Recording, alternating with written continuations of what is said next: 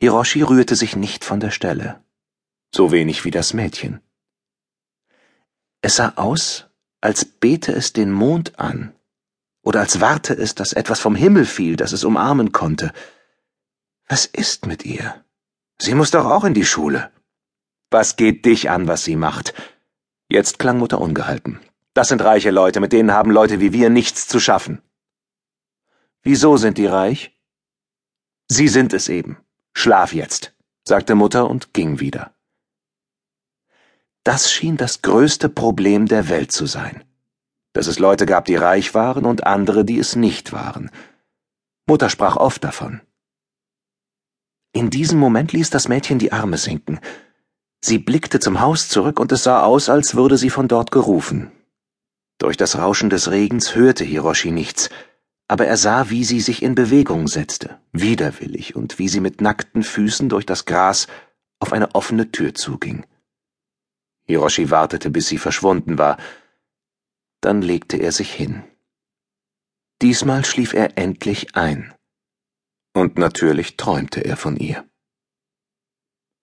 Von da an lag er auf der Lauer. Jeden Nachmittag beeilte er sich, von der Schule nach Hause zu kommen und seinen Beobachtungsplatz am Fenster einzunehmen. Er gewöhnte es sich an, hier seine Schularbeiten zu machen. Und am liebsten hätte er auch am Fenster gegessen, aber das erlaubte seine Mutter nicht. Was soll das? schimpfte sie. Was machst du da? Nichts, sagte Hiroshi, und in gewisser Weise stimmte das sogar.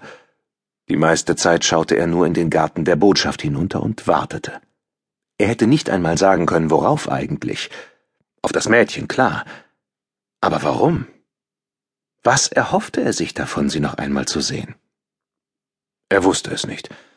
Er wusste nur, dass er nicht anders konnte, als am Fenster auszuharren, obwohl er nicht mehr zu sehen bekam, als ab und zu einen hellen Fleck hinter einer Scheibe, der ein Gesicht sein mochte oder auch nicht, und ab und zu einen Schatten, eine Bewegung. Das Problem war, dass man von der Wohnung aus nur einen ganz kleinen Teil des Gartens einsehen konnte. Hiroshi wusste, dass der Garten sehr groß war, aber die Gebäude darum herum und die vielen Pflanzen versperrten einem die Sicht. Zum Beispiel wusste er, dass mitten in dem Garten der Botschaft ein Swimmingpool lag, doch durch die Bäume sah man nicht den kleinsten Schimmer davon. Den Gärtner sah er oft. Das war Herr Takagi. Hiroshi kannte ihn nur aus der Ferne. Er mähte den Rasen, beschnitt die Büsche auf eine bestimmte Weise, wie sie in Frankreich üblich war. Das hatte er Mutter einmal erzählt. Viel mehr passierte nicht. Hiroshi konnte den Vögeln zusehen, die sich ab und zu auf den Zweigen niederließen. Er verfolgte, wie die Schatten wanderten, und versuchte zu erraten, wie spät es war, ehe er auf die Uhr sah. Es war heiß, und es war unbequem am Fenster, aber jetzt hatte er es begonnen, da konnte er es nicht wieder lassen.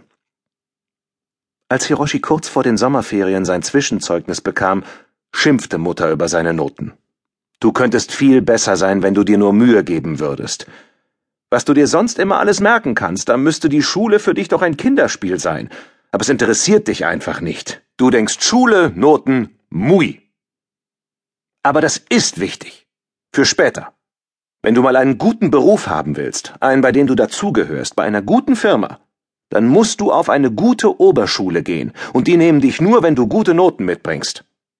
Man muss nur die Aufnahmeprüfung schaffen, wandte Hiroshi ein. Wenn deine Noten zu schlecht sind, darfst du die gar nicht erst machen, erwiderte Mutter. Das weißt du genau. Ja, gab er zu. Es war immer dieselbe Leier. Es stimmte. Die Schule interessierte Hiroshi tatsächlich nicht. Aber war das seine Schuld?